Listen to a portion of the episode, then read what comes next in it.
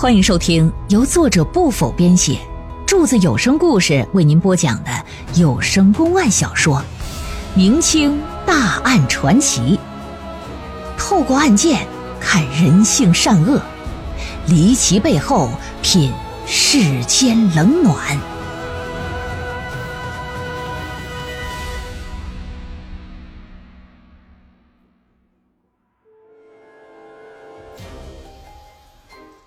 如花似玉的女儿被人掐死在家中，人证物证俱在，凶犯也供认不讳。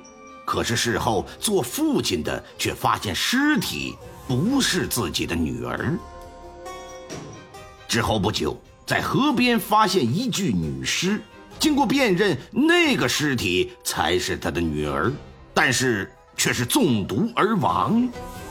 这到底是怎么一回事呢？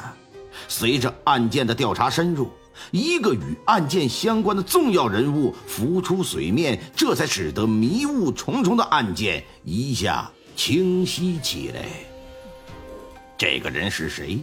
当所有嫌疑全都指向一个人的时候，那个人会是真正的凶手吗？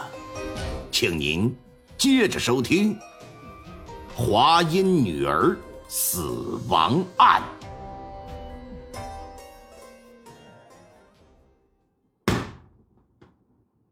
英雄宝刀仍未老，大娘风韵尚犹存。待到浓情蜜意时，清晨摔跤到黄昏。这故事发生于哪儿啊？在华中平原呢，地处华山之北的华阴县，自古就有三秦要道、八省通衢之称啊。虽说四通八达吧，但由于关中地区啊民风淳朴，所以说历来少有恶性案件发生。然而呢，在清朝雍正三年的深秋的一个夜晚，华阴县却发生一起扑朔迷离的凶杀案。被杀之人呢是个待字闺中的女孩，名唤冯玉娘。怎么死的？被人掐死的。而在他被杀的时候，他的父亲冯志栋看到了，然后在邻居的帮助之下抓住了凶手，将其呢押到了县衙了。凶手啊叫吴良，你看看这名字起的，那没有良心，是当地的一个有名的泼皮无赖。到了县衙，知县老爷升堂审问吧。当地知县呐叫高正清啊。是江苏无锡人，两榜进士出身。经过这么一番审问之后，吴良呢对自己的犯罪行为啊是供认不讳。吴良说：“因为冯玉娘长得漂亮啊，我老早我就惦记上她了。可是呢，我这没钱娶媳妇啊，啊拿不出彩礼，名声又不好，但又想吃这块肥肉，于是乎这就起了歹心了。”隔三差五的就在冯家外头盯着呀，寻找机会就要伺机下手。啊，刚好这天晚上冯志栋不在家，隔壁邻居这刀把子安不上了，请他过去帮忙去。趁着这么一个档口，这吴良就潜入了冯家，企图啊要侵犯人家姑娘。结果人姑娘一边喊一边叫，是拼命的反抗啊。吴良怕被旁人听到啊。双手掐着姑娘的脖子，活活把人给掐死。高正清一看冯志栋看到吴良的行凶行行为了，吴良呢自己也交代了，这属于是证据确凿啊。自古有道是欠债还钱，杀人偿命。县太老爷呢就判了吴良死刑啊，等到秋后问斩，将其呀先关进大牢吧。按理说，事情到这儿，这就该画上个句号了。可是这县太老爷这人呐，做事呢一向比较谨慎。即便已经给案子定了性了，在冯玉娘下葬之前呢，他还是又检查一遍冯玉娘的尸体。哪成想啊，这他妈不看还好，一看之下不由得是眉头紧锁呀。冯玉娘在很小的时候啊。母亲就去世了，他是跟他爹一把手长大的。他爹呢是个铁匠，日子过得不是很宽裕吧？父女俩可以说是相依为命啊。如果日子只是苦一点，倒也没啥。关键是这姑娘啊，打小就落下个毛病，头晕，需要常年吃药啊。这吃药你得到药铺里去抓呀。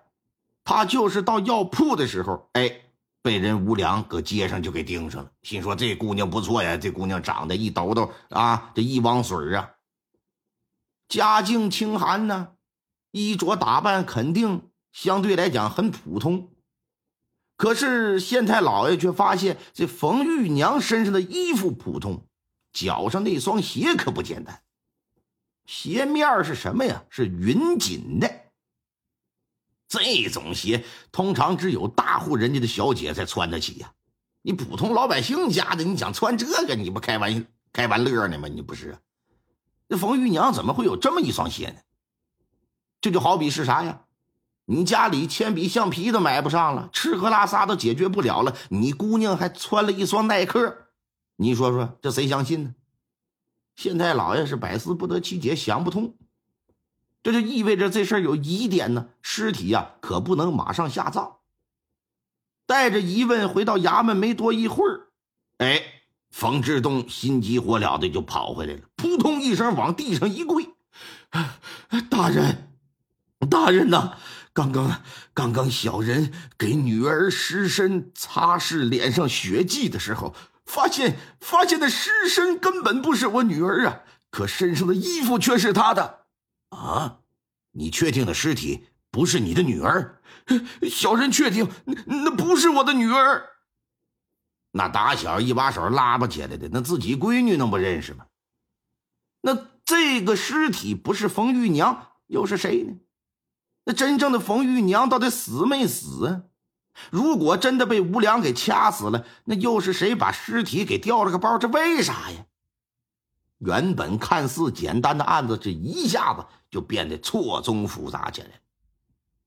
摆在老爷面前的，那是一个又一个的谜团呢。老爷是思来想去啊，决定不行，还得重新提审那吴良。叫上来吧，这吴良又堂堂堂堂堂。把那天晚上自己是如何掐死姑娘的事又说一遍，并且表示我掐的就是冯玉娘，绝对不是其他的人。因为啥呀？他瞧上人姑娘已经不是一天半天了，所以说绝对不能认错。老爷一听就一拍惊堂木：“你确定，你当时真的把冯玉娘掐死了？”“小人确定，只是……呃，只是……只是什么？”呃，小人不理解的是，为什么只掐了几下，他就口吐鲜血呀？虽说男女有别吧，可小人也不至于有那么大的力气呀。老爷一听，可不是吗？嗯，再看看这吴良，身高不过五尺，体型瘦小，一看就是平时纵酒色，身体早都被掏空了。冯玉娘呢，虽说常年有病。但也不至于奄奄一息的状态吧？按理说，这吴良想把他活活掐死也不是一个易事儿。你把人掐吐血，那就更难了。掐吐血意味着什么？把喉管给掐破了，哪来那么大的劲儿？难道说真的冯玉娘没死？这一切的一切只不过是他使的障眼法？那要是这样，那这姑娘为什么这么做呢？这老爷坐在公堂之上，正在这陷入沉思之时，有个衙役慌里慌张的就跑进来，说：“启禀大人，城郊河边发现了一具女尸。”老爷一听，当即让人押着吴良赶往城郊，同时啊，吩咐人去通知冯志栋啊，让他也过去。冥冥之中，这老爷就有一种感觉，到了城郊的河边，吴良一看那女尸。发现不是别人，正是冯玉娘。冯志栋赶到现场之后，也确认了这个才是自己的闺女。当场由于伤心激动，这人嘎的一声就昏过去了。仵作上来检验吧，一检验，发现这姑娘啊，并不是被掐死的，毒死的。什么毒啊？砒霜。那这又是怎么回事呢？不过就在此时，捕头钱运通通过调查得知，另一个女尸乃是本县大财主孙百万的女儿孙佳丽。据孙百万所说呀，自己闺女啊是两天前离开家的。孙佳丽这姑娘啊是个闲不住的人啊，啊，平时就喜欢游山玩水啊，到处闲逛，说白了就是浪啊。那一出去就是好几天。孙百万呢也没放在心上，但是哪成想啊，这一回却丢了性命。你说这冯玉娘的事还没搞清呢，如今这又多个孙佳丽的死，这也是丝毫没有头绪啊！这老爷这心呐，那就乱成一锅粥了。不过一想，冯玉娘和孙佳丽的尸体进行了调换，这其中必然是有关联的。眼下看来，吴良的嫌疑似乎越来越小了。而冯玉娘既然是中砒霜之毒而死，那就决定吧，从砒霜开始查，让钱运带着三班六房啊，啊，寻找砒霜的来源。很快，县城也不大，这事儿就有了进展。钱捕头啊，把城郊药铺德仁堂的老板李宝库带到县衙来了。你看看这李宝库在历朝历代啊都是卖药的，跟龙泉山庄那个也有一拼呐。李宝库呢带到县衙来，扑通往堂上这么一跪：“启禀大人，三天前吴良到小人药铺买过半两砒霜。你认识吴良？小人不认得。那你又是怎么知道吴良曾到你药铺买过砒霜啊？哦，是这样的，大人。”砒霜虽是剧毒，却也是一味药材，在治疗痔疮啊、寒痰、哮喘、痢疾等，嗯，那都是需要砒霜的。若是小剂量搭配着其他药材一起购买，我们都是正常出售的。若是单独购买砒霜，剂量不能超过一两，而且需要登记姓名和购买时间。衙役到小人药铺调查的时候，小人翻开账本子，这么一看。三天前，吴良曾在我这儿买过砒霜。说完，这李宝库打怀里就抻出一个账本子来。老爷接过来，这么一翻，可不是吗？还真有吴良购买的记录。如此一来，这矛头又指向他了。那，你可还记得那吴良长得什么样子？我记不起来了。每天去抓药的人太多了，除非有明显的特征，否则很难记住一个人。这老爷说：“这么着吧，我带你呀去指认指认去。”就把他带到大牢，让他去指认吴良。然而在面对吴良的时候，这李宝库这老药匣子没认出来。之后老爷又提审吴良吧，询问三天前是否到这个德仁堂买过砒霜。哪成想啊，这老小子矢口否认，而且态度是非常非常的坚决呀，表示自己我从来没去过。就这么的，这案子就陷入僵局了。一转眼，这两天时间可就过去了，但案情呢却丝毫没有进展的。按照大清律法，只要人证物证齐全，即便是你嫌犯不承认杀人了，我也可以给你定个死罪。也就是说，你别管那冯玉娘是毒死也好，掐死也罢，吴良你都有重大的作案嫌疑。只要老爷大手一挥，你是必死无疑。可偏偏这高正清高大老爷是一个有正义感的官员，并不想在证据不确凿的情况之下去草菅一个人的性命。这天晚上，老爷躺在床上啊，就辗转反侧，脑子里都是那两个女尸。突然之间，这可就是灵机一动，计上心头啊！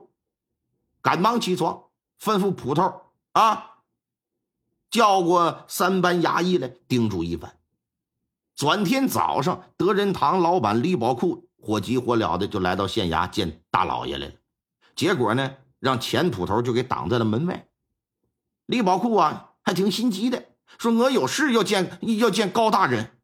高大人身体健安，今日不见任何人，不办任何事我想起来了，去我药铺买砒霜的不是大牢里那个无良。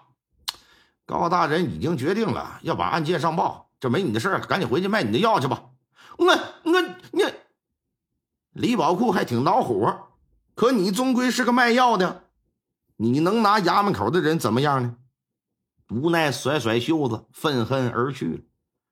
不过在这之后啊，他又来了两次县衙，都被钱捕头给挡在了门外，没有让他去接见大老爷。听众朋友们，本集播讲完毕，感谢您的收听。